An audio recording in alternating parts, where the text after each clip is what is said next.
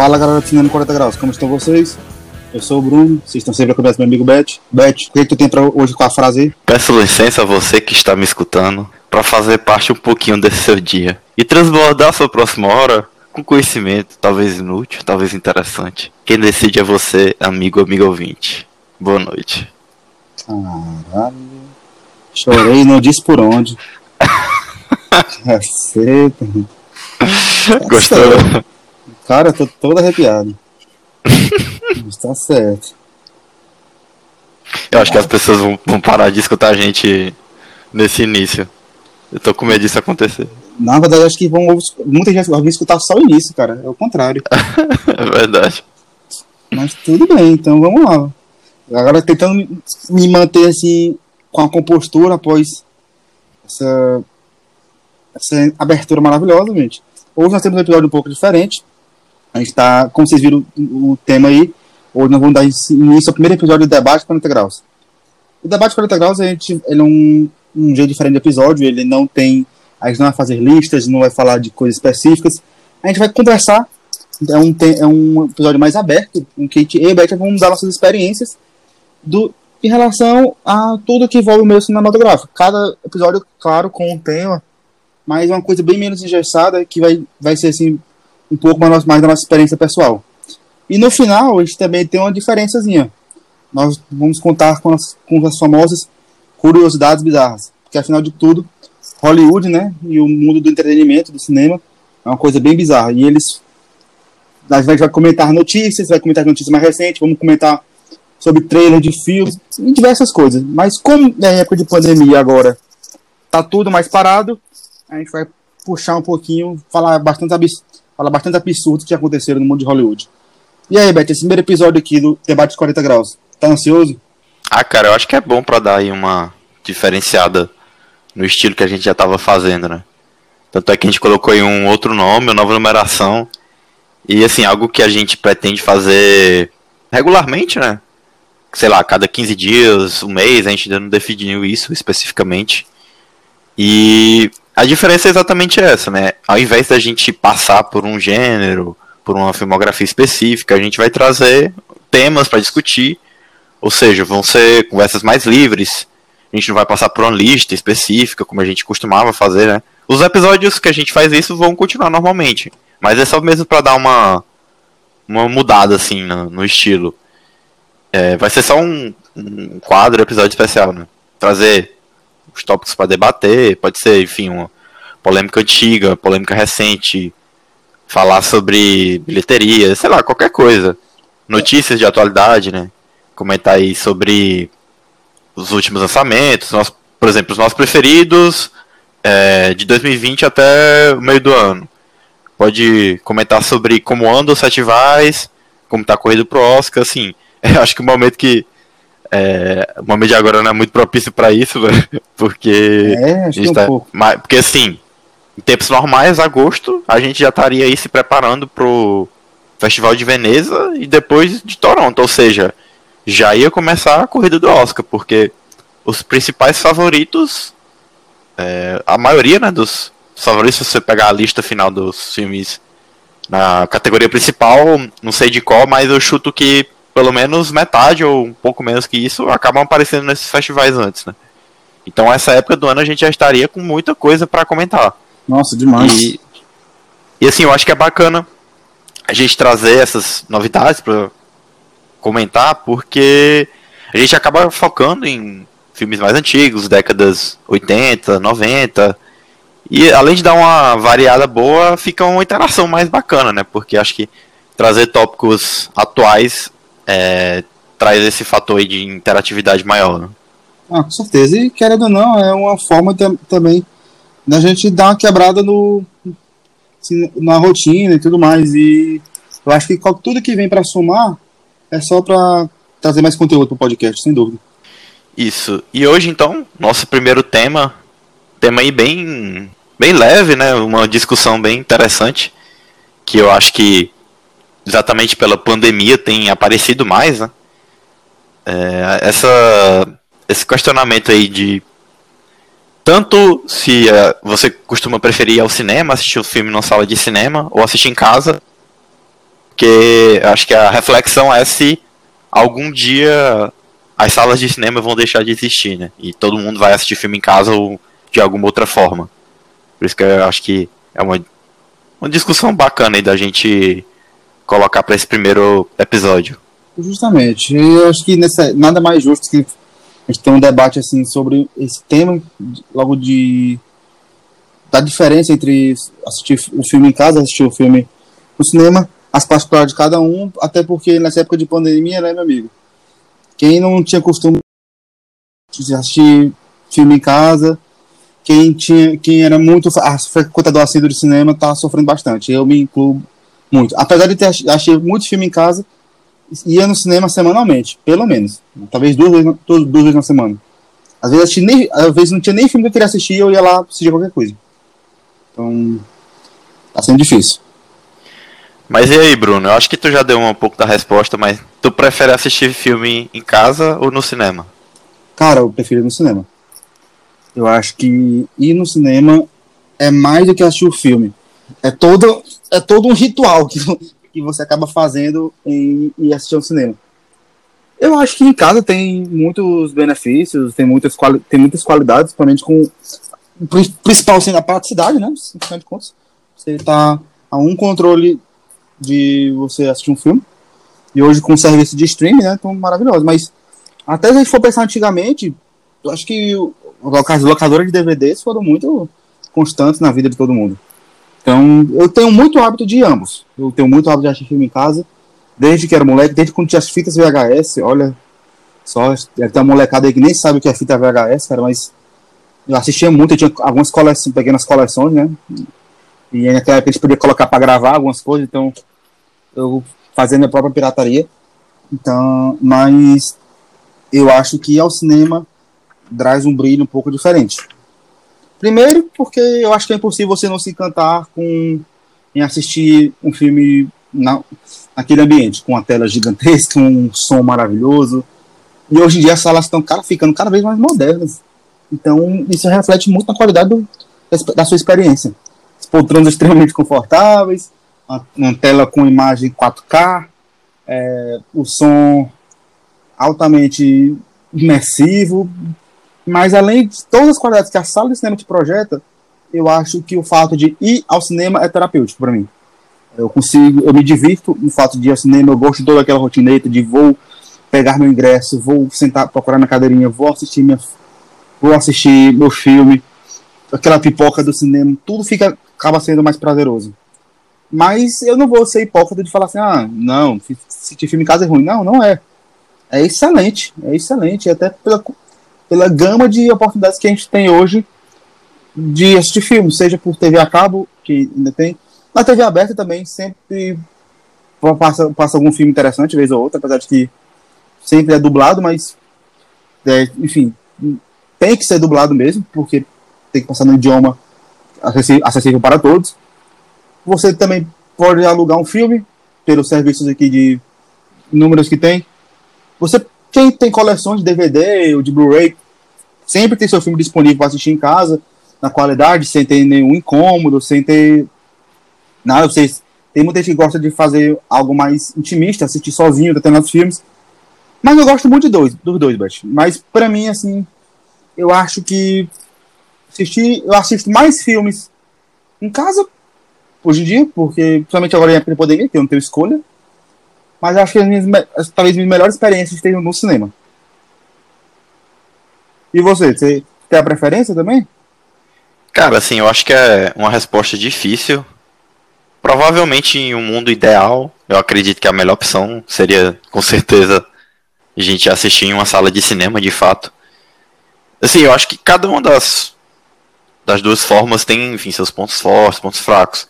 Talvez eu seja um pouquinho polêmico na minha resposta, mas eu vou me alongar um pouquinho para dar a resposta de fato, mas vamos lá. Assim, acho que primeiro a gente pode falar de cada um especificamente, né? Tu já comentou muito da tua experiência de assistir filme no cinema.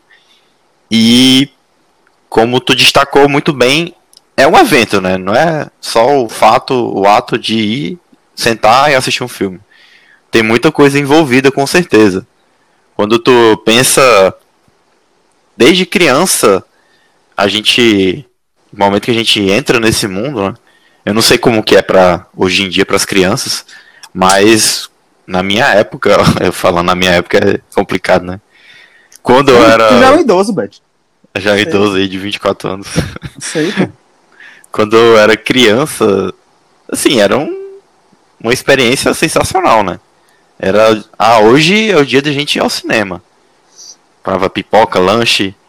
E negócio que eu fazia muito, eu não sei se outras pessoas costumavam. Que como eu sempre morei em lugar muito quente né, durante a infância e adolescência, o cinema era um lugar frio, né? Então, o que, que a gente fazia? A gente colocava camisa de manga comprida. Então era, era um evento tão especial e é o cinema que até traje específico a gente usava, né? Rapaz, Beth, eu, eu tinha meus, meus vestimentos, mas geralmente eu não ia com camisa de manga comprida, não, até porque eu sempre fui um cara calorento. Mas acho que todo mundo tem, tem o seu ritual. Eu mesmo, até na forma de comer eu tinha uma coisa que geralmente eu só faço em cinema, que é eu com eu boto a pipoca na boca e dou uma mordida no chocolate. Quase sempre faço isso. Quando eu vou ah, comer. É demais. Isso aí, assim, uma qualidade extrema. E assim, cara, eu acho que não tem. Acho que até a pipoca do cinema é mais gostosa. Não, tem muita coisa que é, que é diferente o cheiro da pipoca no, no próprio cinema, né? Que tem sim, o, sim, muito o, o charme desse cheiro. Você já sente de longe. A gente vem, parece que vem igual aqueles desenhos animados que o cheiro, o cheiro vem atraindo. Uhum. Muito, muito bom. Mas assim, depois de enfim, mais crescido, a gente começa a ir ao cinema, sem os pais, a gente vai com os amigos, já começa a ir os romances no cinema, né? E uma coisa que eu acho que se perdeu praticamente, né? Especialmente pela existência dos lugares marcados e a compra de ingressos online. É você madrugar na fila para comprar o, o, ingresso e para esperar Nossa, a sessão começar. Né? Mas disso eu não sinto falta nem um pouco, viu? Cara, assim, eu acho que era. Não, não, não, era assim. Nossa, adoro passar oito horas aqui no chão esperando começar né? Como se fosse uma coisa extremamente não, eu faria. De novo, eu faria de novo? Faria de novo. Mas Exatamente. Se puder, mas se eu puder não fazer, eu não prefiro. Eu prefiro não fazer. mas assim, eu acho que quando a gente é, sei lá, mais criança, adolescente, é bacana fazer essas coisas. Assim, nossa, eu fiz isso demais com Blockbuster. Ah, fiz também. Especialmente, especialmente Harry Potter, né? Que a galera marcava todo mundo aí de ir na estreia, chegava horas antes. Tipo, o pessoal que já chegava antes para guardar lugar na fila. Né? E na hora que abria né? para entrar era aquela confusão, né? Era gente correndo, gente caindo. Todo mundo saia correndo para pegar sempre lugar. Tinha, sempre tinha aquele que passava mal antes do filme, parecia show. Sim. Aí vinha assim, acuda, que... acuda. Hum. Sempre tinha. Acho que nesse sentido aí a qualidade de vida melhorou bastante, né? Mas eu acho que. A magia mostra um pouco, né? É, pois é. Só mostra como era uma experiência, um evento, né? E eu acho que esse tipo de coisa tem sido cada vez mais incomum, né? Quando a gente analisa no mundo de forma geral, está mais associado aí a, a shows, né? que é algo que ainda tem muito isso de chegar muito tempo antes, vai ficar no primeiro lugar da fila. Só que até com a questão de pista prêmio, camarote, essas coisas têm desaparecido um pouco também, né? Isso é verdade. Mas eu confesso que senti falta de pegar a fila, não tenho não. Acho que eu sou um adepto da, da praticidade. Não, lógico que é muito melhor, pô. A gente com. Quando você passa aí de, sei lá, de 20 anos. Você quer coisa a chance práticas, de você, você ficar 5 horas na fila pra assistir um filme é. Zero. Zero. Zero. E, cara, outra coisa também muito massa que eu sempre associei ao cinema é você parar na entrada, olhar os cartazes do filme, não fazer a mínima ideia do que, que se trata e falar, apontar para um e falar, ah, é, vai ser esse daqui. Só de olhar pro pôster. Sim. Quem nunca fez isso não, não foi ao cinema de maneira correta. Assim, eu acho que isso talvez seja algo mais pessoal meu também, porque, como eu comentei aqui algumas vezes, eu faço um trabalho de pesquisa. Só, só, um minuto, só um minuto. Cala a boca, Sherlock! pode, pode Sempre falar. participando do podcast. Quando não é ele, é o Michael na casa da minha avó. Vai, continua. É. E assim, como eu já comentei algumas vezes, eu faço um, todo um trabalho de pesquisa para assistir um filme. E assim, em casa pode até ser que eu veja um filme sem nenhuma referência, mas para eu ir pro cinema agora, com ingresso comprado, ah, cara, provavelmente eu já escolhi uma, com uma certa antecedência, né? Normalmente é um filme que eu já tô esperando há um certo tempo. E nesse sentido é algo que eu acho que se perdeu também, né? Não sei se pela por ser algo natural da idade ou por, pelo fato de que hoje acaba que a gente tem muito mais informação também, né? E, cara, fazendo uma pergunta, tu lembra como é que a gente sabia quais filmes que estavam passando no cinema sem Nossa, ir ao shopping? A gente pegava o jornal. Jornal, exatamente. Não tinha site, não tinha nada não. Não tinha site, era jornal. E pegava lá, pegava lá o catálogozinho de que era atualidades Aí você, você tinha um Exatamente. quadrinho assim, aí tinha lá, cinemas, tarará, aí você via e, e aparecia. aí tu esperava assim, toda terça pra ver o que, era o lançamento, que aqui lançava na terça, eu lembro antes. Exatamente, era isso mesmo, desse jeito, cara. E assim, tinha que torcer para o dia que você tava ter na, no jornal, né? Porque vai você vai no dia aleatório da semana e não tem a, as sessões nos jornais. Aí acabou. Aí tem que ir lá e na sorte. Eita, agora é outro aqui. Latino. E, e, assim, hoje em dia a gente sabe dos filmes com mês de antecedência, né? Nossa, com mês. Normalmente, normalmente em janeiro eu pego todo o calendário de filmes do ano e já coloco na minha agenda. Então, assim, acho que é, definitivamente a preparação hoje em dia para ir ao cinema é muito maior do que. Muito, muito mais fácil. Eu, eu lembro que antigamente a gente era surpreendido quando eu, eu quem gostava muito de, de, cinema, né? Até mesmo a gente, a gente, quando era bem novinho, a gente olhava aqui, a gente, que a gente olhava o jornal, caracas, estreou Harry Potter. Pronto. Você, ou então você sabia quando alguém tinha olhado assim e chegava no colégio falando, rapaz, estreou Harry Potter. Mas a gente saber com antecedência, nunca. É doido, né? E cara, eu acho que nesse sentido, é, você participar de festival seja bem massa, né? Nunca, nunca, participei de nenhum, é algo que eu tenho muito interesse. Eu também tenho muita vontade. Se quiserem convidar o Cinema 40 Graus aí, qualquer festival, a gente tá aceitando, viu? Não, com certeza, qualquer canto do Brasil aí, pode chamar. Eu, algum dia, um negócio que eu tenho na minha bucket list aí é algum dia da minha vida ir ao Festival de Toronto, né? Ou então Nossa. de Cannes, sei lá, qualquer um desses dos cinco principais, né? Que é o de Sundance, Toronto, Cannes, Veneza e Berlim. Qualquer um desses cinco festivais eu tenho a vontade deve ser, incrível, cara. Não, demais, deve ser absurdo. E assim, você vai estar tá assistindo filmes que ah, na maioria das vezes você sabe quem tá por trás, né, diretor, produtor, atores, atrizes. Mas você tá sendo as primeiras pessoas, você tá sendo uma das primeiras você, pessoas a assistir, você vai ser né? surpreendido. Isso, então assim, normalmente você, você vai para um filme com ah, um hype, né? Você que vai criar o hype. Exato, você vai. E é, justamente, além de você criar o hype, tem, volta aquela mística. Que várias vezes, a gente, como a gente chegava no, no cinema e a gente escolhia as coisas pelo, pelo pôster. A gente, vai, a gente vai sabendo mesmo tanto de informação do, dessa época, a gente não vai fazer ideia. A gente faz, ah, pode saber que é um diretor, mas a gente não sabe qual é a temática, não sabe que é nada. Então, volta um pouquinho para essa magia. E uma coisa que eu tenho feito bastante esses últimos anos é que eu faço tipo um mini festival. Eu tiro um sábado aí do, da minha, do meu mês. E como eu normalmente vou sozinho ao cinema, né? É, fica mais fácil. Aí o que, que eu faço? Eu pego, sei lá, três, quatro filmes, eu vejo tudo em seguida. Eu faço aí um mini festival só pra mim. Faz o festival do Bet, então. Festival do Bet. Bet. Vocês perceberam que o Bet não quer que ninguém passe pro festival do Bet, né? Então. Não, o que quiser ver comigo é porque. Como, como o nome já diz, é festival do Bet. Eu acho que ninguém vai ter saco pra assistir 4, 5 filmes seguidos num sábado com, com a minha presença, não sei. Bet, mas sua presença é um, é um bônus.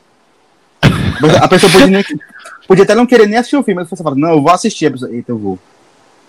Não, esse é o trabalho. É um trabalho duro. Acho que nem minha namorada aguentar assistir cinco, cinco filmes seguidos comigo. É isso, Beth. E cara, eu acho que nesse sentido é, tem um fato também que é muito interessante em relação a você ir ao cinema, que você pode ir de formas bastante distintas. Né? Você vai sozinho, você vai com seus amigos, com, enfim, companheiro, companheira. E cada uma dessas idas acaba sendo diferente, né? Companheiro. E Ai, já que a gente tocou nesse assunto, então, eu acho que outro aspecto extremamente importante, né, de associado aí ao fato de você assistir a um filme no cinema, é o fator da experiência coletiva, né? E é exatamente nesse ponto que eu começo a apresentar aí alguns pontos positivos e pontos negativos. Porque vamos lá. Quando. Cara, quando eu assisti Guerra Infinita e Ultimato no cinema, foi um negócio assim surreal. Completamente surreal. Eu acredito que no caso de Guerra Infinita especificamente, talvez tenha sido a minha melhor experiência numa sala de cinema. Porque eu tenho que confessar que eu sou normalmente o chatão aí que gosta que prefere que as pessoas fiquem em silêncio. Mas eu acho que nesses dois filmes não tinha a menor condição. Você ficava completamente arrepiado com tudo e não tinha como se não, não se envolver com o ambiente, né? Era quase um, sei lá, um estádio de futebol galera torcendo. Era uma loucura. Não, se tu pedisse pra alguém ficar, fazer silêncio, guerra, guerra infinita, a pessoa ia te espancar. Ali não tinha como, cara. Ali era pra. Nossa, na hora que, pra mim, três cenas as mais arrepiantes, assim, de Guerra Infinita. A primeira, que talvez seja a minha preferida, que é a cena que o Capitão América aparece junto com a Viúva Negra. Acho que é a Tá, a Feiticeira Escarlate e o Visão, eles estão apanhando lá do, dos capangas do Thanos. E chega o Capitão América com aquela musiquinha, a música dos Vingadores, né? Sim. Aquele momento ali maravilhoso. Quando. Depois quando o Thanos chega em Wakanda também, sensacional. E o terceiro é quando o Doutor Estranho tá lutando com o Thanos e ele se multiplica. Esses foram os momentos mais sensacionais de Guerra Infinita. Guerra Infinita, eu acho que quem teve a experiência de assistir no cinema, eu acho que vai ficar na memória pro resto da vida. Você falou que foi um dos momentos mais, mais marcantes de experiência no cinema, eu teria dito a mesma coisa. E eu acho que justamente foi por duas coisas. Primeiro, pela companhia, porque eu acho que a grande maioria deve ter ido assistir com, com amigos e, enfim, tudo mais. E pelo, pelo menos com mais alguém, acho. Então, se torna algo, experiência bem sociável. Você tá lá com aquele grupo de amigos. Tá... E segundo, pelo hype. Nossa, foi, foi, nossa, foi muito hypado. Foi fora da curva o hype do filme, porque tava todo mundo extremamente ansioso. A gente, a gente teve o MCU ali, que foi construindo, foi criando cada vez mais carinho com a gente, porém, chegou no ponto que eu acho que nem a própria Marvel estava acreditando que ia, che ia chegar. Que talvez ficou maior do que era inicialmente planejado. Porque, nossa, muita gente que nunca imaginei que fosse estar ali para um filme de herói estavam, estavam animadíssimos para assistir Guerra Infinita.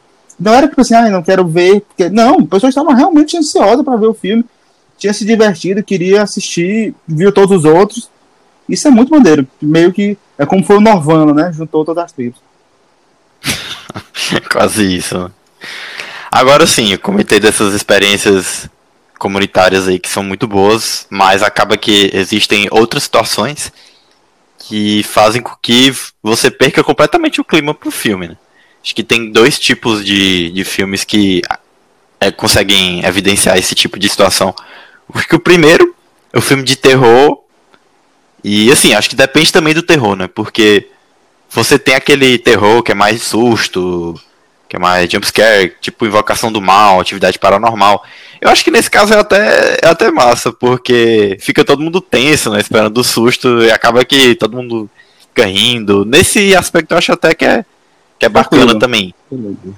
Mas assim, eu acho que existem filmes de terror que, cara, perde assim completamente a, a graça, né? Porque você tá assistindo algo que é pra, enfim, você teoricamente sentir medo, pra ser algo tenso e fica a galera rindo. Ah, assim, eu, eu, acho que é perde, inevitavelmente, né? Não que assim, ah, lógico que as pessoas ficarem rindo é, é diferente de ficar conversando, né? Lógico que elas podem fazer o que quiser no sentido de reação ao filme, né? mas perde um pouco, né? E Perde, o outro assim.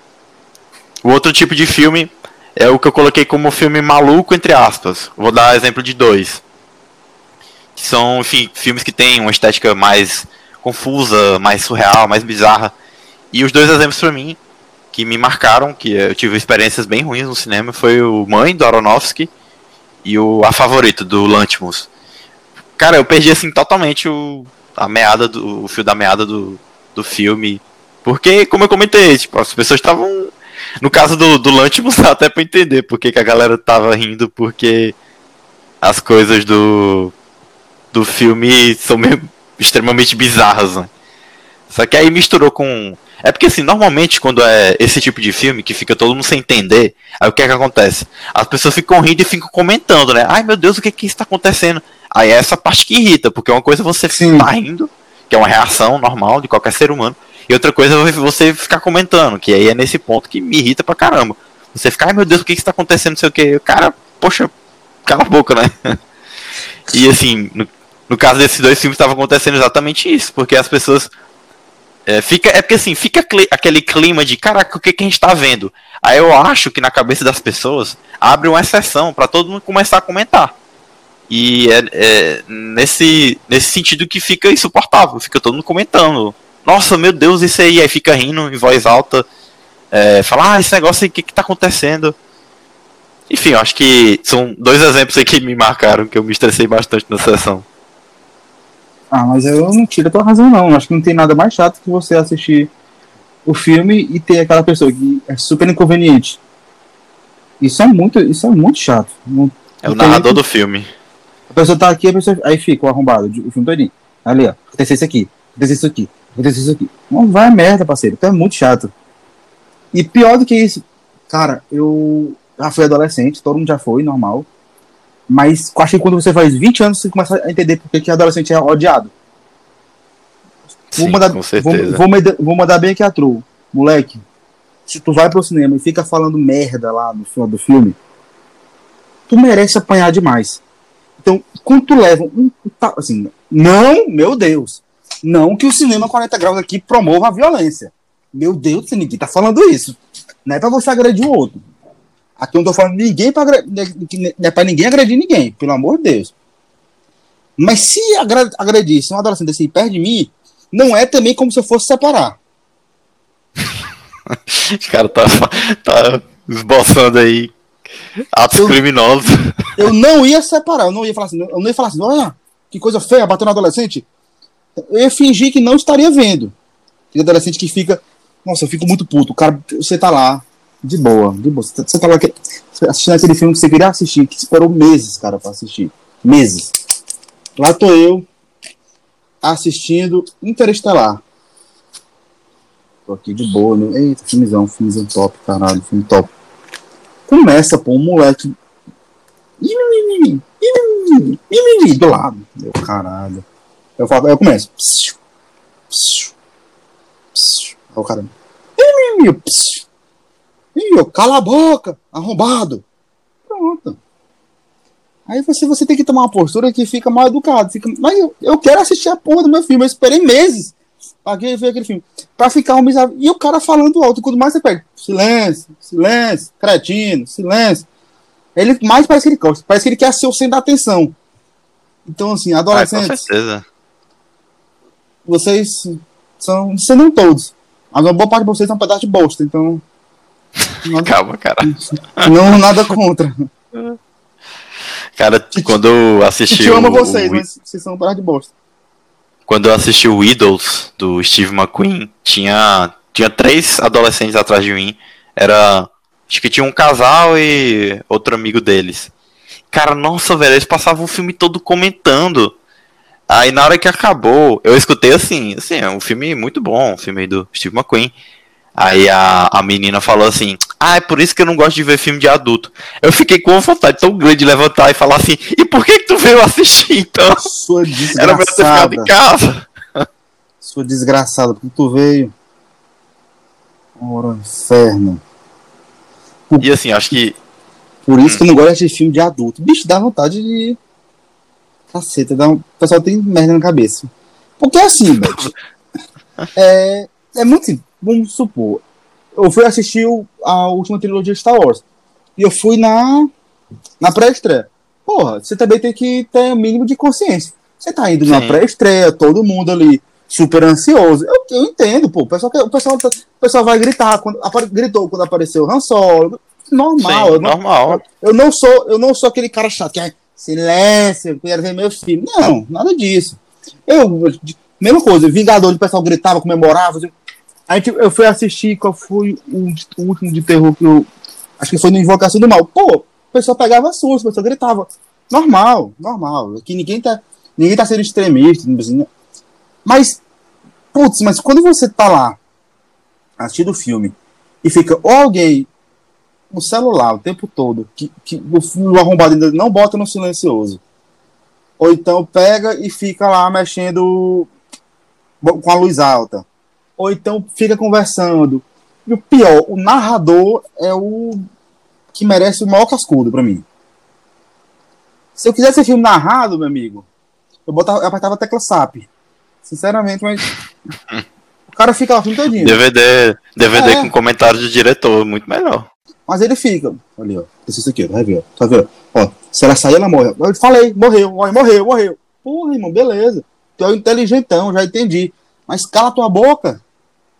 Porque é insuportável, é insuportável. O cara assim é insuportável. E é só o que tem. Tem uns metidos espertão aí que, nossa senhora. Os caras. É, cara, tão- Eu acho que é isso então que é provavelmente o fator que me deixa mais estressado de ir ao cinema.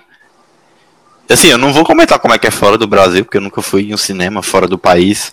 Mas assim, vamos lá, eu já vi filme Teresina, Fortaleza, São José dos Campos, São Paulo, Rio. E eu não vou dizer, ah, o pessoal de Teresina se porta bem, o pessoal de São Paulo se porta mal, Não, vice-versa. Eu já fui em sessões mu- com gente muito mais educada em todos os lugares. E eu acho que isso é- é- acaba sendo, hoje em dia, patológico praticamente. Porque tem muita gente que não sabe respeitar o ambiente do cinema, né? E, assim, eu sou uma pessoa muito tranquila, mas, cara, eu fico muito chato quando a galera faz zoada. Eu sou o cara do chill mesmo. Às vezes tem gente que é, nunca foi ao cinema e vai comigo e percebe que eu sou uma pessoa diferente quando a galera faz muita zoada. Então assim, eu faço chill, faço cala a boca. Não acho que cala a boca também é demais. É, eu saio do, do lugar onde eu tô pra ir pra outro. Eu me incomodo demais com a galera mexendo no celular, com a luminosidade aí no máximo.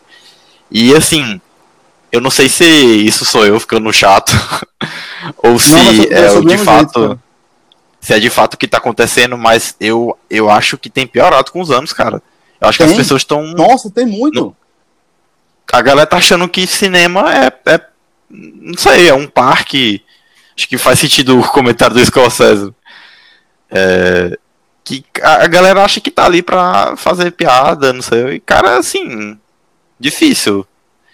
Tá barato E ingresso, né? Pra, pra galera fazer piada. Sim, exatamente. E é por isso que eu penso duas vezes é, antes de algum filme, antes de assistir algum filme. Normalmente o maior motivo é assistir os lançamentos, que eu acho que é, é o que faz a maior diferença. né? E, a- e, enfim, a, a tela também, lógico que é o elemento aí de maior destaque. Porque, assim, um fator que não tem como negar é a imersão que você acaba entrando em uma sala de cinema. Né? Só quando esses outros fatores de externos, de enfim, galera conversando, não acaba modificando essa experiência, né?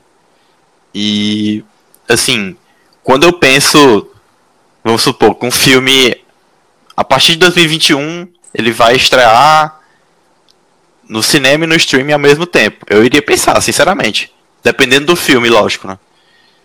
E é exatamente nesse aspecto que você eu, vou polemizar, né? Porque eu vejo muita gente dizendo que para você ter a experiência completa que o realizador da obra queria que você tivesse, você tem que estar em uma sala de cinema com tela grande, com várias pessoas, é, com som bacana. E assim, eu vou, eu vou te fazer mais uma pergunta, Bruno. Quantos dos teus filmes preferidos tu assistiu no cinema? Pegar aí teu top 10. Quantos tu acha que tu viu no cinema? Putz. Cara, eu te garanto que a maioria não foi. Eu acho mas, que se for pegar o meu, mas deve, uns cara, dois, uns dois, três, talvez. Tipo isso, se pegar o meu top 20, talvez seja, sei lá, um ou dois. E, assim, é nesse aspecto que eu concordo demais com, inclusive, o PH Santos comenta muito isso. Que ele diz com essas, essas palavras, né? A minha experiência vai ser menor só porque eu assisti um filme em casa. Quer dizer que eu não posso ter uma experiência completa com filmes é, que foram lançados antes do meu nascimento? Assim, não tem eu como, né? Tem filme. Você falar que é experiência completa só no cinema é muito cagar a regra. É muito. Demais. Eu, eu acho que isso tem nada a ver. Isso, isso eu acho que é pura cagação de regra. Eu acho que a experiência tem que ser boa para você. Não importa onde você assiste. Não importa se você assiste no cinema sozinho, você assiste no cinema com milhões de pessoas, se você assiste em casa só, se você assiste em casa com seus amigos, com, seu parceiro, não interessa. Eu acho que falar isso, falar isso é muito, é muito pretencioso. E hum, acho que não é, não é, bem esse caminho, acho que é muito cagar a regra. E se fosse por causa disso, então tu, tu, a gente só teria, só teria as boas experiências com filmes de 95 para frente. Não Sim. É. Pois é. E assim, vamos, vamos levar em consideração aí dois fatores que para mim são diferenciais em relação a você ir assistir o um filme numa sala de cinema. O primeiro é o técnico, né? A questão da tela, do som. E o segundo é a experiência comunitária de assistir um filme. Vamos pro primeiro.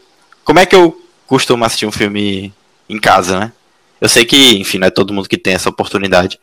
Mas eu tenho uma TV muito boa. Aí eu coloco o computador, conecto com HDMI na TV né, e boto um fone Bluetooth. Porque normalmente eu não gosto da, do som da TV. Porque eu acho que para você conseguir simular muito bem, tem que ter um aparato de home theater muito, muito caro. E eu acho que a solução do fone Bluetooth, para mim, mata já a questão do som. Porque com fone bom, acabou. Eu acho que é, o som já fica ali muito próximo do, do ideal, né? E aí em relação à imersão, por exemplo, algo que eu faço é basicamente tentar ver um filme como se estivesse numa sala de cinema. Eu coloco ele pra. É, eu coloco o filme e eu tento não parar. Tento assistir ele mesmo sem interrupção. E essa é outra coisa também que faz com que seja uma experiência muito chata ver filme comigo. Que quando eu tô vendo, por exemplo, tô vendo em casa com minha família e alguém fala alguma coisa, eu me perco, sei lá, no que estão falando na legenda, eu vou lá e volto, porque eu tenho que ver tudo direitinho, é, na maior concentração. E assim, eu não consigo entender é, gente que assiste filme olhando pro celular, cara. Pra mim é um negócio que não dá, não sei como é que as pessoas conseguem, impensável pra mim. Porque se eu perco um trechozinho, eu já volto, por mais inútil que seja, né? E só pra complementar, eu acho que hoje em dia, nesse aspecto, tem sido cada vez mais é, fácil no sentido de que acho que tirando a questão do, do tamanho da tela, que a não ser que você tenha aí um, uma, uma sala de cinema para você, é, apesar de que as TVs estão com qualidades cada vez maiores, né, definições cada vez maiores e sendo cada vez maiores também. Então acho que no aspecto técnico dá pra gente se aproximar cada vez mais de uma sala de cinema. Agora, quando a gente analisa o segundo ponto, que é que é a questão da experiência comunitária, é nesse sentido que eu acho que é muito pessoal, né? Porque como eu comentei, eu acabo indo muito, muitas vezes ao cinema sozinho. Até porque é, de forma geral, eu costumo assistir filmes mais sozinhos, né? mais sozinho. Então talvez esse seja um fator assim que faça com que eu me sinta mais confortável assistir um filme em casa, por exemplo. Só que eu acho que uma forma de simular essa experiência. No momento de assistir, talvez não tenha como, né? a não ser que você, enfim, assista com outras pessoas. Tem até a questão aí desses essas extensões, desses softwares que você consegue assistir aos filmes com mais pessoas ao mesmo tempo, né? Já a princípio é uma forma de simular essa questão da, da experiência comunitária. Mas eu acho que quando a gente reflete aí a existência de fóruns, vídeos no YouTube, críticas, acaba sendo uma forma de você compartilhar essa experiência, né? Eu acho que tá longe de ser é, uma situação de você assistir um filme com os amigos e na saída do filme vocês comentam sobre ele. É bem diferente, né? Mas já é uma forma de, de simular, né? Porque, assim, imagine que você tá assistindo um filme em casa, você tá. Nossa, você fica. Não, tô vendo um filme aqui da década de 70, saí extasiado. Nossa, que filme foda. Quero falar desse filme com alguém. E. Eu acho que existem essas ferramentas, né, para você discutir sobre filmes que não que você não viu cinema, que não você não tá vendo na época de lançamento. Você tem um fórum para você conseguir comentar com outras pessoas. É, é uma forma de, de simular essa experiência comunitária, né?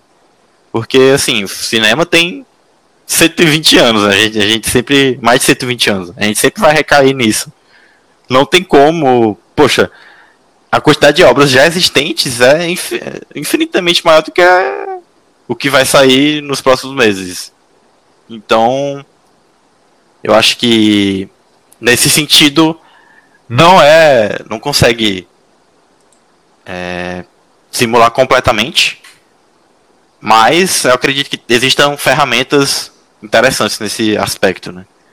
Eu, uma coisa que eu gosto de fazer demais é olhar os comentários que a galera faz no Letterboxd, porque a galera tem gente que faz crítica mesmo, deixa lá sua crítica, mas tem gente que só coloca um comentário e assim, é maravilhoso, tem uns que são muito hilários, cara.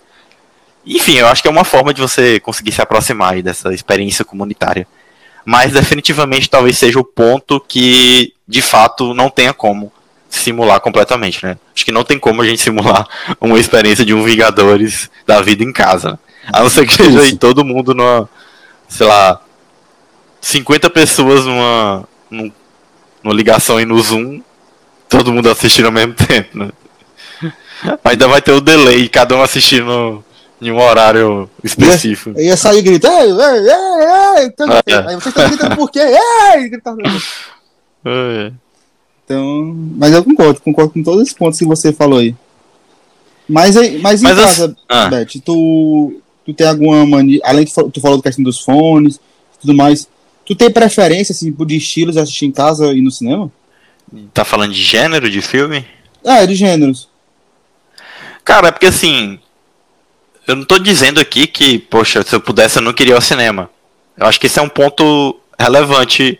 Eu acho que vai depender muito de qual seja o filme, né? Dependendo aí da.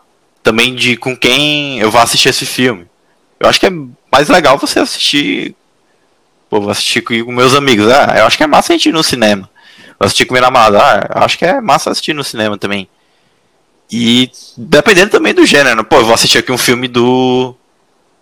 Sei lá. Próximo filme, tô pensando em algum diretor aí.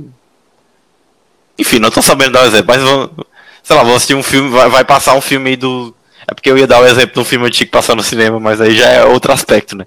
Que você hum. assistir um filme no cinema também interessante. Tu vai assistir o filme do, do José Padilha, entendi, vai. Não, pô, assim, vou assistir um filme muito obscuro do José Padilha. É, eu acho que se tiver um dele obscuro, beleza.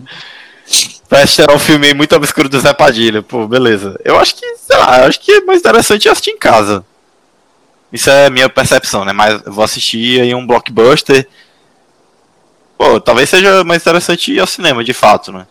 Então vai depender muito do, do gênero, da, das companhias. Ou até mesmo da vontade, né? Essa, for um dia que eu tiver com muita vontade de assistir. Eu acho que tudo depende assim também. Mas é porque eu sempre faço uma balança, né? É, eu, eu imagino, ah, nossa, será se. Eu, o que eu faço sempre é olhar como que tá a sala. Eu tô em dúvida se vou assistir um filme de fato no cinema. Aí eu vou lá no site e vejo que tá a sala. Ah, tá muito lotada. Uma, um, uma coisa também que eu sempre faço. Existe uma fileira de cinco pessoas porque se tiver uma fileira de cinco pessoas um do lado da outra e outros espaços vazios em volta, são cinco pessoas que vão para pro, pro filme provavelmente para falar, para conversar entre si. Aí eu já fico já é um aspecto, um hack aí que eu faço. Eu, eu vejo, ah, tem uma fileira aqui, cinco pessoas em seguida e não tem ninguém em volta. Então são cinco pessoas que provavelmente se conhecem e a chance deles fazerem barulho É 50% pelo menos, né? E, cara, eu acho que outro fator extremamente relevante nesse aspecto que a gente tem que abordar é que a gente mora num país que, se a gente for refletir, existe uma quantidade bem pequena de sala de cinema né? em relação à a, a, quantidade de, a, em relação à população, né? especialmente quando você analisa os estados norte e nordeste, aqui onde a gente faz parte, né?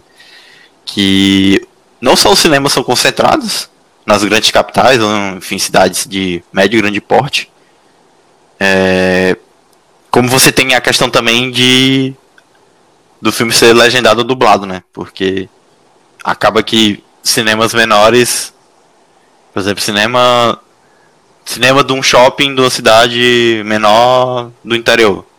A chance é que tenha mais filmes dublados, né? Porque, enfim, é o que é, é mais é, acessível para a população de maneira geral. Né? E nesse aspecto é que eu acho que a experiência de assistir a filmes tem mudado bastante, né? Por isso que eu acredito que o papel dos streaming seja extremamente relevante. Porque a gente conviveu muito tempo com isso, né? Porque até hoje, às vezes, quando a gente vai analisar, em Teresina. É, hoje em dia tem, um, tem algo que eu, eu queria até destacar. Não, não estou sendo patrocinado nem nada, né? Que o cinema do Teresina Shopping ele tem me surpreendido muito nos últimos anos, cara. Ele eu concordo. Tá sempre, tá sempre trazendo um filme muito diferente. Ele. Tá ficando muito. Tá, é, ele, tá, ele tá trazendo uma proposta muito legal. Traz muita, traz de, muita seleção alternativa, muita coisa legal. Demais, cara. É, eles têm feito festivais de cinema japonês, francês. Estão trazendo filme, muito filme brasileiro, muito filme brasileiro mesmo. Então acho que vale e, destacar. E tem alguns momentos parabéns, que eles, ainda né? tem a, os eventos que eles fazem, tipo Sim. com orquestra, então eles trazem diretor, isso é muito legal. Eles trouxeram o, o Kleber Mendonça Filho, não foi? Pro foi, pra Bacurau. Não, é sensacional. Mas assim, eu acho que isso tem sido mais recente. E sempre acontecia isso, né? Ah, os filmes. Esses filmes fora de circuito, 5, 6 anos atrás, era muito difícil de vir pra Teresina, né? Nossa, é, e assim, a gente tá falando de Teresina, mas eu é porque eu, eu, eu, sou de Teresina, moro em São José, mas eu vivo sempre no vai e vem. E assim, eu moro em São José dos Campos, que é a cidade do interior de São Paulo, mas é bem pertinho da capital, uma hora, uma hora e vinte, uma hora e meia de carro. E assim, São José é uma cidade relativamente grande, tem uns 600, 700 mil habitantes. E mesmo em São José acaba que filmes de um circuito menor não chegam. O que é assim, não, acho que é difícil também a gente falar algo porque eu acho que e um filme também que pouca gente vai assistir é complicado para o dono do, da rede, né? Que existem redes grandes de cinema que talvez não sejam tão prejudicadas, mas existem exibidores menores. Né? Então, nesse aspecto, é difícil a gente é, comentar com tanta veemência, né?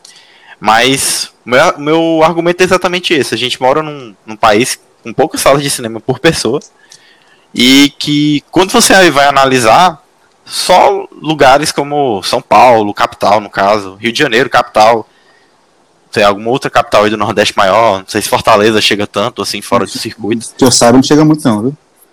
É, então assim, é, são basicamente esses lugares onde vão chegar filmes fora do circuito. Próprio filme, os filmes do Oscar, né? É, é outro aspecto que eu acho que tem melhorado bastante, porque, como eu comentei em outros podcasts, quando a gente analisa a questão da, dos filmes do Oscar no cinema, e no Oscar de 2020, eu acredito que eu tenha visto todos, tirando os que foram no streaming, né? O Irlandês e História de um Casamento, eu acredito que eu tenha visto todos no cinema. E todos numa data antes da, do Oscar, né? Porque o que acontecia era que o filme estreava só depois do Oscar. Os que chegavam para estrear, né? Porque antes nem isso nesse aspecto tem melhorado. Mas ainda assim, não chega em todos os lugares. E nem em todas as cidades. E, assim, com as plataformas de streaming, e, e a gente também tem que falar do, do Torrent, porque convenhamos que não é todo mundo que tem condição de ter uma assinatura do Netflix e Prime Video da vida. Enfim, Torrent, comprar DVD pirata. A gente mora num país que, sei lá, quanto com a parcela da população que tem acesso à internet diga lá um stream da vida. Então acaba sendo com certeza uma forma de consumo de muita gente de filmes, né? E é por isso que eu digo que tem mudado a forma de consumir, né? Já há, algum, há alguns anos. Não é um processo só de agora, né? A gente, como tu comentou no início do podcast, teve, teve sempre VHS, DVD, e agora tem ficado cada vez mais fácil, né? Porque aí eu acho que a questão é o físico. Porque, ah, beleza, tinha DVD, mas não sei se todas as locadoras tinham acesso a todos os filmes, aos mesmos filmes. Então a gente sempre recai quando tem o fator físico, né? O fator das distâncias físicas. Porque quando a gente tem internet acaba tudo. Então é mais esse aspecto que eu defendo tanto. Assim, eu puxei um pouco para um lado, porque a, a, discussão inicial era se eu gostava de assistir um filme no cinema ou assistir um filme em casa. A minha resposta é: eu talvez tenha uma certa preferência por assistir em casa, porque eu sou chato às vezes e assim, eu gosto de me concentrar assistindo um filme. Não, não é que eu vá deixar de assistir um filme no cinema, nunca. Eu acho que sempre vou assistir filmes eu assistir no cinema. E a experiência de ir ao cinema é maravilhosa, sensacional. É, grandes filmes eu assisti numa sala de cinema, assisti filmes ruins também, mas enfim, me diverti muito, chorei, etc. É, e o que eu tô tentando puxar aí no, nos outros nos últimos tópicos é, é, a questão dessa mudança do, da forma de consumo de, de filmes. Que eu acho que agora na pandemia, muita gente tem se questionado, como eu comentei no início do podcast, né? Será se as salas se as deixar de ir ao cinema, né? E assim, eu acho que não, porque muita gente ainda gosta mas talvez mude a forma né, de consumir. Porque a gente tem muita questão da, da janela de disponibilização de um filme após a estreia no, no cinema, a janela de disponibilização em uma plataforma de streaming. Ainda existe muito isso, que normalmente é de 90 dias. Não sei se vai continuar sendo sempre assim. Uh, esse momento agora está sendo definitivo para a gente refletir muito sobre esses questionamentos. Pois é, Beth, e concordo contigo. Nesse ponto aí, o Brasil, a gente acaba tendo que se virar. Porque o número de salas de, pequeno, de cinema é minúsculo em relação. É um valor que não é tão acessível, apesar de que tem. Acaba, que tem, acaba tendo algumas promoções, tem direito a alguns carteira estudantes e tudo mais. Mas quando vai tá cada vez ficando cada vez mais caro e, assim, a gente tem que tentar sair um pouquinho da. Como você fala, vamos sair um pouquinho da bolha. Para mim, pode estar tá até de boa. Mas, pô, todo mundo tem vontade de, de assistir o filme, todo mundo quer ir pro cinema. E cada vez mais está tendo menos, menos ofertas para a população em geral. O ingresso está ficando caro e. Putz, a qualidade, tipo assim, às vezes não, muitas vezes não corresponde ao preço do ingresso. Felizmente, eu considero que aqui em Teresina está bem servido. Porque eu vou, vou dizer o nome, ninguém está pagando nada para a gente. Infelizmente, se quiser pagar, está aceitando. Mas o Cinépolis eu acho muito bom a sala. A sala é sala de franquia, então eu tive experiências maravilhosas. O cinema Teresina, ele ficava muito atrás. Hoje em dia eu acho o cinema Teresina excelente também. Acho muito bom. Eles tiveram uma excelente reforma, então sim, estamos bem servidos e eles disparam nesse ponto de, de diversidade de filmes. É assim, eles estão dando realmente um show. O que fizeram com no último ano, trazendo. Eu pude assistir, eu nunca pensei que eu fosse poder assistir Parasita no cinema. Eu pude assistir Parasita no cinema. E eu fiquei extremamente contente com isso. O Parasita sequer está sendo muito comentado. E não era e não era apenas porque era assim, ah, um filme está sendo extremamente falado toda semana tinha pelo menos um filme sul-coreano, um filme japonês, um filme italiano, um filme francês. Algum... Então tinha muita diversidade. Pelo que eu fiquei sabendo, as sessões estavam tendo um bom retorno. Então acredito que vai ser algo vai manter. Esse era também uma proposta também de assistir. Não lembro qual foi o filme, mas foi um filme mais clássico, que a trilha sonora era toda feita com orquestra. Isso para uma cidade como Teresina, que acaba que muitas vezes não tem tantas. É, tanta diversidade cultural, eu acho isso fantástico, eu sempre vou apoiar. Então, quero deixar aqui o, o apoio pro Cinema Teresina. Cinema Teresina, não precisa nem muita coisa não, cinema, é só dar um voucher pra gente, pra gente uma vez no mês, a gente tá aceitando. Mas, a gente tá Patrocina nós. a gente tá baratinho, tá baratinho. Mas o brasileiro, ele sempre teve que se virar. Então, por isso que eu comento, que eu não critico quem compra DVD pirata. Eu não vou ser hipócrita, eu comprava diversos DVD pirata. Então, acho que todo mundo tinha que fazer isso.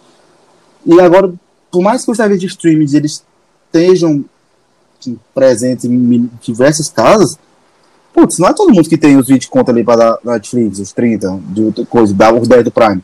Todo mundo sabe onde é que o calo aperta. Então, o brasileiro ainda consome muito é, filmes que passam na, na TV aberta.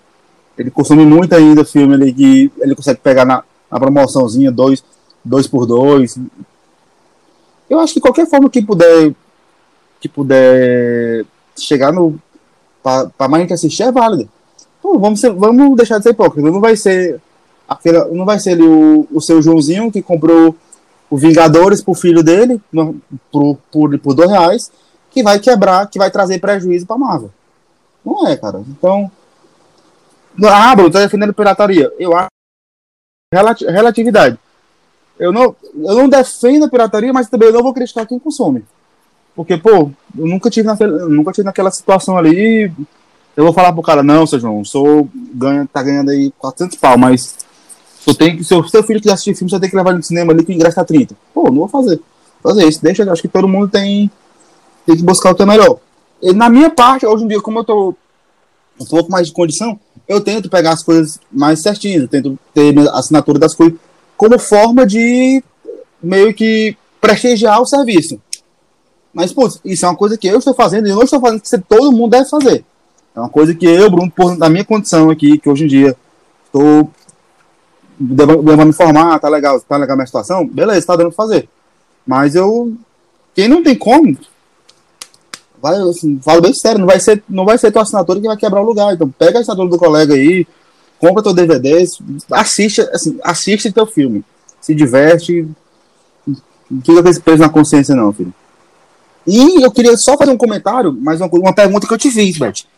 Eu, tu- eu te perguntei Hum. se tu tinha preferência de gênero pra assistir. E tu falou que de alguns filmes é, você preferia assistir em casa por conta de ser mais específico. E eu concordo. Eu concordo muito contigo. Eu, particularmente, gosto muito de assistir meus filmes de terror em casa. Até porque, putz, acho que 80% jamais vai chegar no cinema daqui. Porque são os melhores terrores hoje em dia, tem que ser esses muito com jumpscare. Então, estão vindo os europeus e tudo mais, tá vindo com a cena bem forte. E não recordo assim do último que chegou aqui que eu, que eu tive a oportunidade de assistir. Realmente, os filmes de terror que estão chegando no cinema, quando não é do ali do Invoca Verso, do James Wan, eles estão bem sofríveis. Eu acho que vem aí um Slenderman da vida, vem aquele é, um, um que foi até com a Liz Wide, que é terrível. Então, não tá rolando. Então, acaba que a gente tem que buscar outros métodos para assistir, para poder assistir os filmes. Porque, sinceramente, for ficar esperando passar, for, for poder ficar esperando passar aqui no cinema, no cinema daqui, para quem for fã de cinema de gênero ou fã de algum cinema que não seja assim tão comercial, vai ficar esperando um bom tempo. É, cara, acho que no final das contas, felizmente a gente pode escolher, né? E assim, como a gente já. Cada um já comentou muito bem, eu acredito que cada um tenha. Cada formato tem seus pontos fortes, pontos fracos.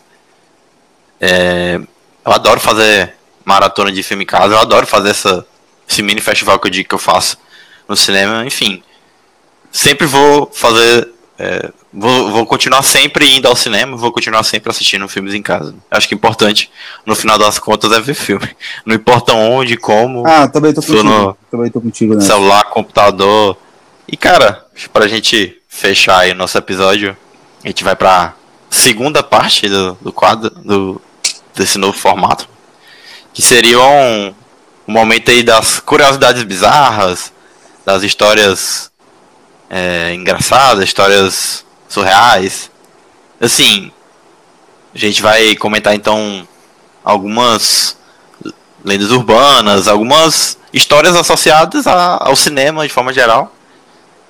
Pode ser qualquer história que a gente achar interessante, né?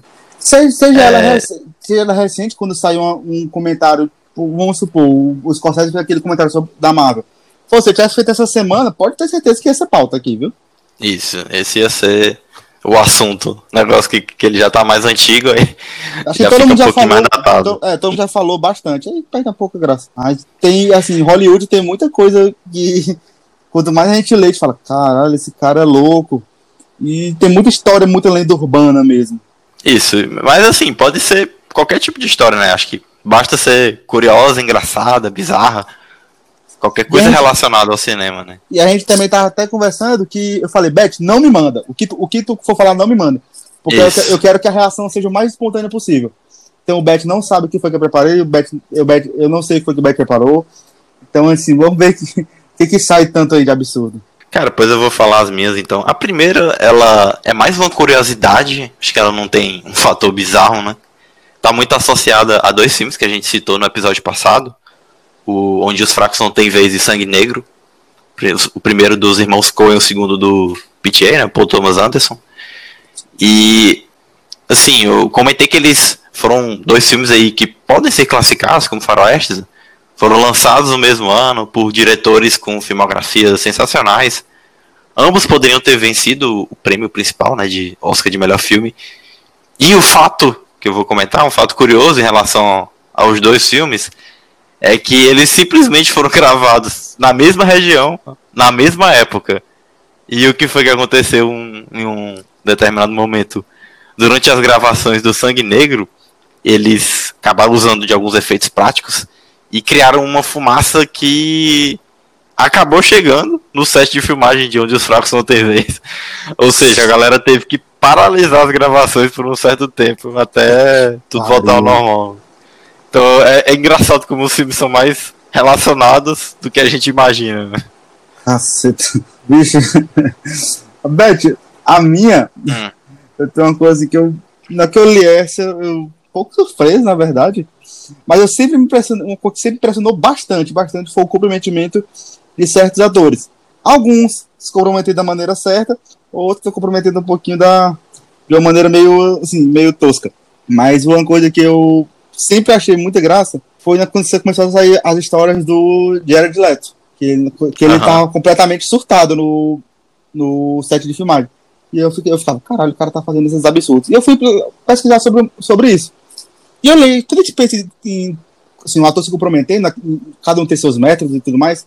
A gente pensa em exemplos ótimos, como Daniel Day-Lewis, que ele, putz, realmente ele vive, ele vive o personagem, ele vira o personagem. Não tem como você dizer que ali não é. E a gente vê uns atores assim meio duvidosos, com o, o Shia LaBeouf. Ele faz que o cara praticamente ele surta. Só que tem algumas paradinhas, cara, que são muito particulares. Por exemplo, o Tom Cruise. Todo mundo sabe que o Tom Cruise é muito é um cara assim, meio um pouco insano, né? Ele não é muito, não é muito legal as ideias. A cientologia aí tá, tá levando até o último fio de, fio de juiz dele. Mas tu sabia, Beth, que o Tom Cruise não aceita que ninguém corra com ele no, no set de filmagem? Esse eu não sabia, não. é, eu vi que em A Múmia, a, a atriz Annabelle Willis estava conversando com ele. Ela disse que ele não aceitava, cara, que ela corresse, que ele corresse, ninguém corresse cena com ele. Ela teve que insistir muito. E, tipo, ela começou a stalkear ele na academia para poder ficar percebendo que ela estava levando a sério. Então, ela foi para esteira e ele viu ela correndo lá. E aí que ele deixou, começou a permitir que ela participasse de cenas de corrida com ele. Mas ela. Ele não aceitava que ninguém corresse junto com ele em nenhuma cena. É, cara totalmente surtado, né? Mas essas estrelas de Hollywood tem sempre, tem sempre esses vícios, né? Tem. Acho que isso tem muito com a galera da música, né? Que acho que era o Axel Rose, que o pessoal diz que ele só ia fazer um show se no hotel tivesse 20 toalhas brancas, 15 pétalas de rosas no, na cama, sei lá, um negócio assim. Sim, sim, ele tem exatamente Essas estrelas. Essas estrelas têm essas histórias curiosas.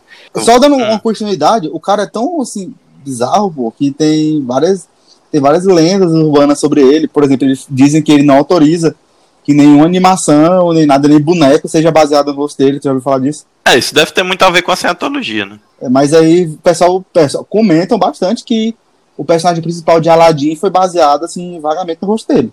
É, isso eu não sabia, não. Então, assim, É assim, o cara, o cara é, é. O cara é muito louco. E aí di- dizem, por exemplo, que. Que ele tratando a filha dele, a Suri Cruz, disse assim. Ok, ok, entendeu? Bem boato mesmo. Dizem que ele trata- tratava a menina bebê, pô, igual um adulto, que tinha discussões filosóficas, a menina, Ah. caralho. Que loucura, velho. É, deve Cara, ser um cara bem surtado. ele. Nossa, deve ser muito surtado. E cara, eu vou, além da, da história dos dois filmes associados, eu vou trazer uma lenda urbana também. Provavelmente tu até conheça, que é aquela história de que um dos anões, que era ator de O Mágico de Oz, se suicidou e em uma das cenas daria pra ver ele enforcado na parte Sim. de trás, né? Assim, no, no é- fundo da, da cena. Clássica. Isso, é clássico. Eu acho Lenda que, urbana clássica. pra mim, pra, um, pra mim, aonde tem fumaça, fogo. Essa história aí, pra mim, é verdade. Cara, então, assim, acho que pra quem não, não sabe, é, facilmente você encontra aí a história do Munchkin suicida. Dizem que um ator do Mágico de Oz, ele, um que era não, ele se enforcou e ele ficou empendurado em uma árvore e daria pra ver ele enforcado em uma das cenas que tá os quatro passeando lá pelo caminho. Assim, acho que fica fica sempre a dúvida, né? Porque ou é a galera imaginando coisa, né? Porque a história é que existe um, um VHS aí da- dos anos 80 que tem essa cena, né? você consegue encontrar no, no YouTube. E eu acho que provavelmente foi aí que surgiu, né? Na época dos anos, sei lá, 80, 90, a galera via os filmes VHS, não era uma qualidade tão maravilhosa como é hoje, né? Olhava aquilo lá, eu acho que isso daqui começava a pensar as coisas malucas. Foi basicamente assim que surgiu a história do Paul is Dead, né? Do, do- que o Paul McCartney estaria morto. Surgiu aí na. Numa, acho que numa rádio universitária da Califórnia. Que o cara. Eu não lembro qual foi o principal fator que fez ele pensar na, na história do Paul is Dead. Mas é sempre um- uma história assim, o cara é, escuta o que ele quer, né? Vê o que ele quer. E começa a inventar essas coisas.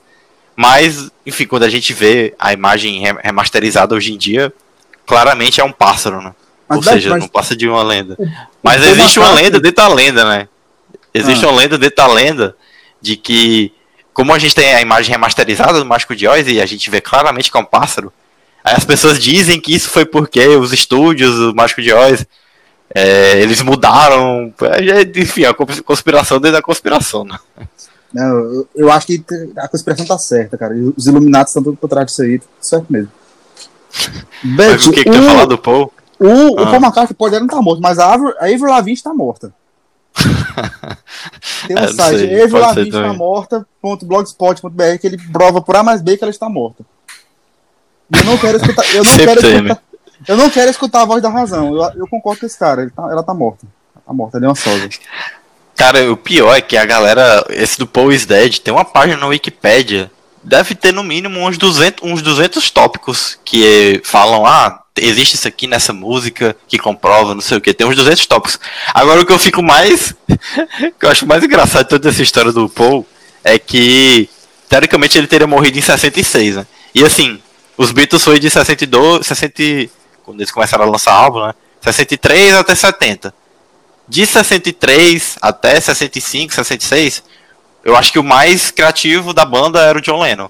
De 66 até o final da banda, pra mim disparado foi É, o o Paul McCartney.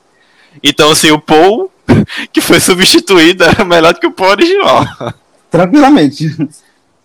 Acho que o Paul, o Então, Paul é- original não estava muito, não estava muito bom. Caras vamos eliminar esse trouxa aqui, não É. tá, tá fazendo nada.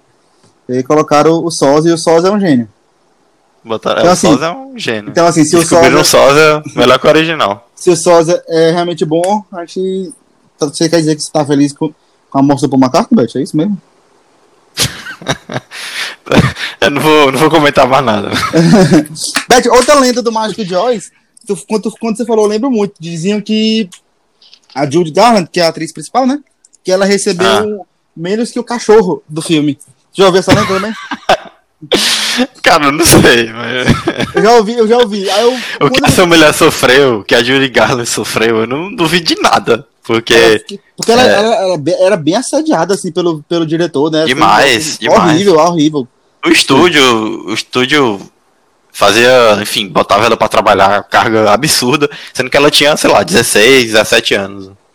Então, a mais diziam que ela tinha recebido menos que o cachorro Totó. E... Mas eu fui dar uma olhada aqui, quando você falava, eu não, não, não tinha lembrado. E isso é falso. A Judy Garland não recebia, segundo a lenda, ela recebia 35 dólares por semana, e não é verdade. Ela recebia 500 dólares semanais. O cachorro ganhava 125 dólares semanais. E o. o raça de ouro. O espantalho Homem de Lata ganhava até 3 mil por semana, ou seja, já tava sacana, né? Judy, Judy Garland ganhando bem é menos que, que os caras. Completo absurdo. Mas, Beth, agora vem uma notícia muito triste pra te dar. Ah. Os Munchkins do, do Mágico recebiam menos que o cachorro. É sério isso? Você tá é zoando? Sério. Não, eu tô, zoando, eu tô falando bem sério mesmo. O cãozinho recebia 125 dólares. Os Munchkins recebiam 100. Então, assim, Caraca. Assim, por isso então, que o cara assim, se matou. por isso que o cara se matou. Porra, velho. As, putz, tá vendo? Onde tem fumaça, Beth, há fogo, tô dizendo. Cara, só pra terminar, acho que tem outra história relacionada ao Mágico de Oz também que eu acho muito massa. Não, não necessariamente a lenda urbana, né, conspiração, mas é o The Dark Side of the Rainbow. Eu não sei se já ouviu falar. Já, claro. Não, sensacional. Que para quem não conhece, assim, você pega o Dark Side of the, the Moon do Pink Floyd, né, e coloca ao mesmo tempo é, que o Mágico de Oz.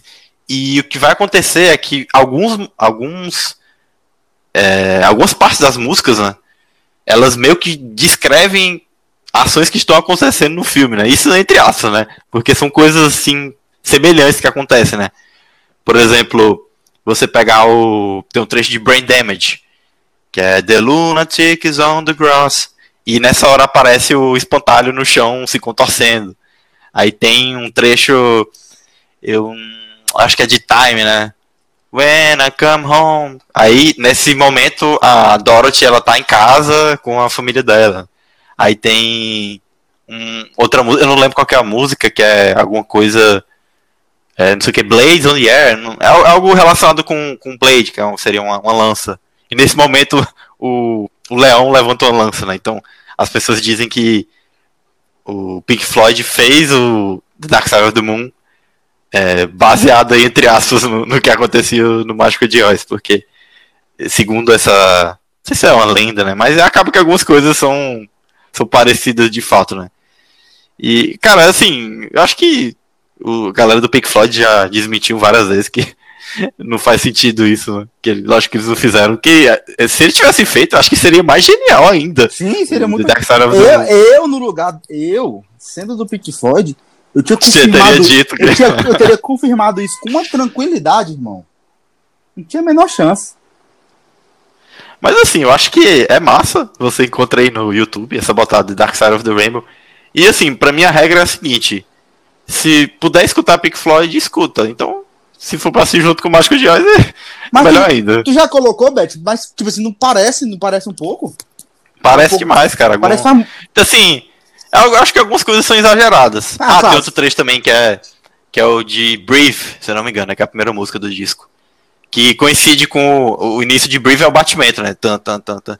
E coincide com o batimento do Homem de Lata também. A Dorothy fica batendo no peito dele. Enfim, algo, é, eu acho que é uma experiência interessante de fazer.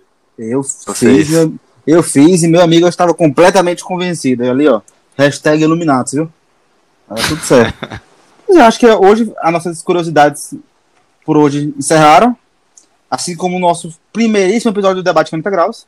E a gente tá decidindo ainda a periodicidade, periodicidade dele, se vai ser algo mensal, algo bimestral, nós estamos vendo ainda, vocês vão ser informados. Mas o que eu queria pedir hoje, Beth, era que o pessoal mandasse mensagem pra gente, seja por e-mail no, arroba, no cinema40graus.gmail.com ou pela rede social do Instagram, ou por DM no, no Twitter, tudo é arroba cinema 40 graus.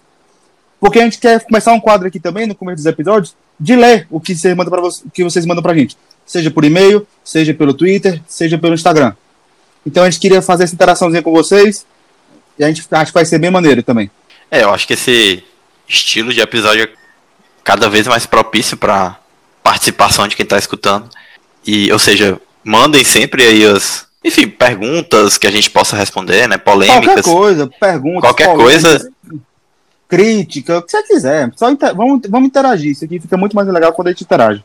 Isso, exatamente. E assim, nos outros episódios também, enfim, qualquer episódio, se você quiser mandar um comentário, a gente vai começar a fazer essa leitura de. Seja de DMs, de e-mails, o que seja, né? Qualquer coisa, nós estamos em todo canto, é só vir conversar. Se não tiver, a gente vai ter que mandar um pro outro, aí eu É, leio aí, os, aí vai ficar os chato. e-mails do Bruno. É, eu, vou, eu vou ter que inventar, vou ter que inventar um nome falso, vai ficar mó chato. Nevoteb, o meu, que é Beethoven ao contrário. Nossa, meu Deus do céu! Hoje ele tinha, tinha passado em branco. Pô, cara, mas tu, Porra, tu nunca mano. parou pra pensar teu nome ao contrário? Não, eu sou. Não. Não é, não é como se eu É, estivesse fazendo, né? não é como se fazendo isso agora, por exemplo. Não tô conseguindo pensar. Onur, Onurb. No, Onurb. Onurb. Pois é, pois o meu é Nevoteb. Fica aí a, destaque. Fica aí o destaquezinho. Enfim, galera, muito obrigado aí a todo mundo que escutou. E como dizia o poeta, beijos. Beijinho pra você, Beth. Pessoal, o Cinema Corta Calça se despedindo aqui. Também gostaria esse contato, guardando esse contato de vocês. A gente se despede. Fui.